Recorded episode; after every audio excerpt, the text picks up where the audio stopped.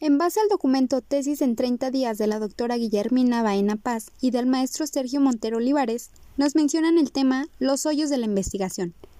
A lo largo de este documento nos damos cuenta en que son bastantes puntos a abordar para conseguir una correcta y aceptada investigación, y que durante este proceso hay demasiados huecos que se van convirtiendo en hoyos negros de información.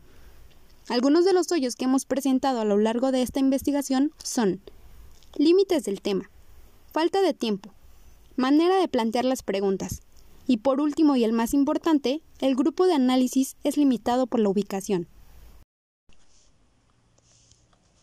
Antes de cualquier revisión deben presentar una orden judicial, lo que quiere decir que si un policía quiere revisar tu vehículo, debe presentar una orden por escrito, donde se indique que eres sospechoso de haber cometido un delito o verte cometer un delito. Solo así se puede fundamentar esta revisión de rutina. ¿Qué hago si me arrestan de esta manera? Tienes el derecho de pedir a los oficiales que se identifiquen con su nombre, cargo y dependencia a la que pertenecen, y que te informen el motivo de tu detención. Exige el respeto a tus garantías, no golpearte, no vendarte los ojos, no tirarte en el piso de la patrulla, y demanda que te presenten ante las autoridades competentes sin demora. ¿A qué están obligados los policías que me detienen?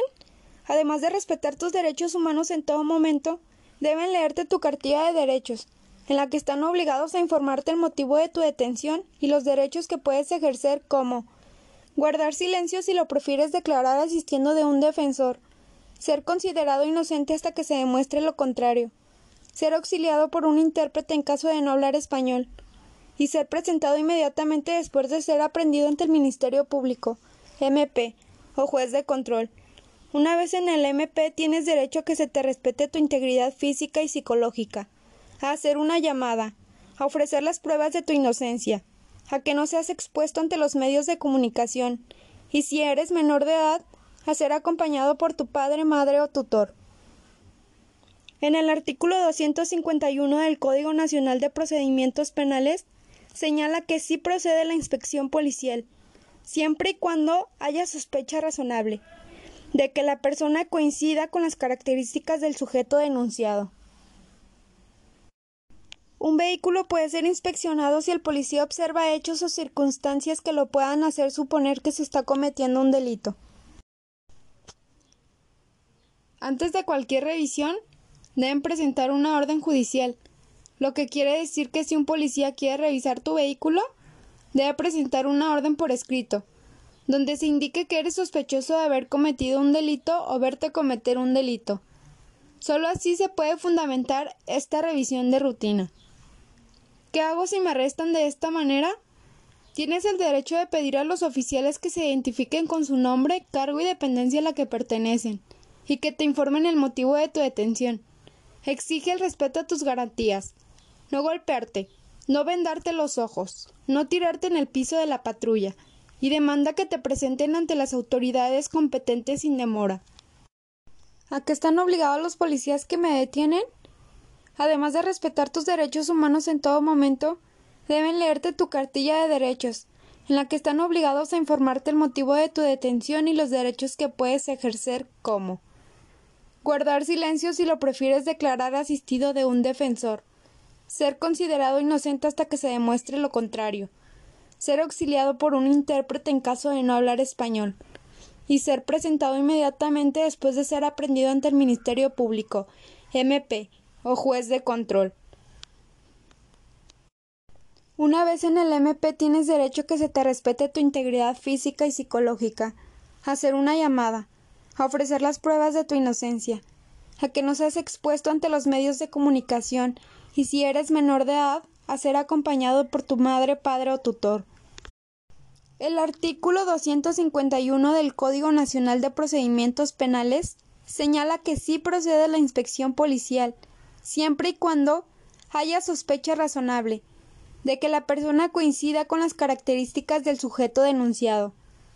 Un vehículo puede ser inspeccionado si el policía observa hechos o circunstancias que lo hagan suponer que se está cometiendo un delito. Antes de cualquier revisión deben presentar una orden judicial, lo que quiere decir que si un policía quiere revisar tu vehículo, debe presentar una orden por escrito, donde se indica que eres sospechoso de haber cometido un delito o verte cometer un delito. Solo así se puede fundamentar esta revisión de rutina. ¿Qué hago si me arrestan de esta manera? Tienes el derecho de pedir a los oficiales que se identifiquen con su nombre, cargo y dependencia a la que pertenecen, y que te informen el motivo de tu detención. Exige el respeto a tus garantías. No golpearte, no vendarte los ojos, no tirarte en el piso de la patrulla, y demanda que te presenten ante las autoridades competentes sin demora. ¿A qué están obligados los policías que me detienen? Además de respetar tus derechos humanos en todo momento, deben leerte tu cartilla de derechos, en la que están obligados a informarte el motivo de tu detención y los derechos que puedes ejercer como guardar silencio si lo prefieres declarar asistido de un defensor, ser considerado inocente hasta que se demuestre lo contrario, ser auxiliado por un intérprete en caso de no hablar español, y ser presentado inmediatamente después de ser aprendido ante el Ministerio Público, MP, o juez de control. Una vez en el MP tienes derecho a que se te respete tu integridad física y psicológica, a hacer una llamada, a ofrecer las pruebas de tu inocencia, a que no seas expuesto ante los medios de comunicación, y si eres menor de edad, a ser acompañado por tu padre, madre o tutor.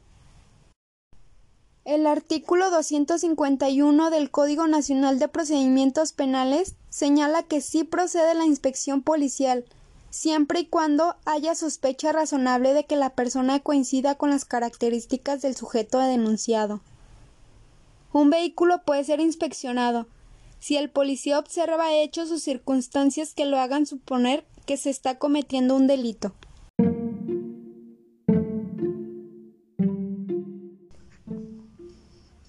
¿Qué es el talento? El talento está vinculado a la aptitud física o mental para realizar una actividad concreta. Una persona talentosa es aquella que tiene una capacidad o destreza superior a la mayoría en una actividad que requiere cierto tipo de habilidades. Asimismo, la habilidad es la aptitud innata, talento, destreza o capacidad que ostenta una persona para llevar a cabo y por supuesto con éxito determinada actividad, trabajo u oficio.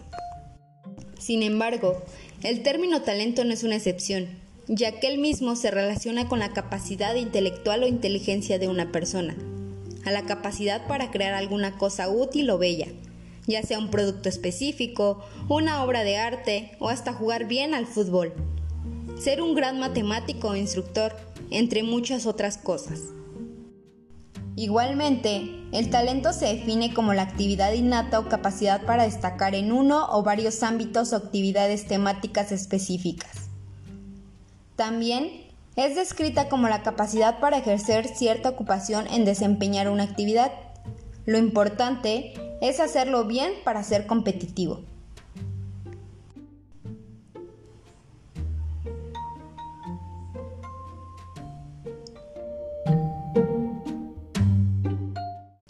Un claro ejemplo de lo que sería el talento se puede escuchar claramente en el músico y compositor alemán Beethoven. Un claro ejemplo de lo que sería el talento se puede escuchar claramente en el músico y compositor alemán Beethoven. Con solo 10 años de edad, Ludwig van Beethoven era un niño con un enorme talento musical. La gente pagaba por escucharlo tocar el piano en los conciertos que organizaba su padre. Era un crío desastrado, retraído y taciturno, que apenas tenía amigos. A causa de su tez morena, su familia solía llamarlo Der Spagnon, el español. El pequeño había nacido el 16 de diciembre de 1770 en la ciudad alemana de Bonn. Su padre, Johann, era un alcohólico y un soñador que siempre tuvo en la cabeza la idea de que su hijo siguiera los pasos de Amadeus Mozart, quien con solo siete años ofrecía recitales organizados por su progenitor.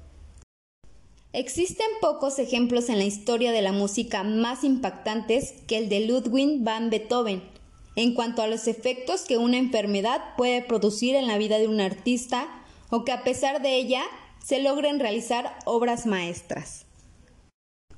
Este es el caso de Beethoven, quien aquejado de una sordera precoz se vio severamente inválido por ese déficit. En los aspectos sociales, no obstante, no disminuyó su genio creativo.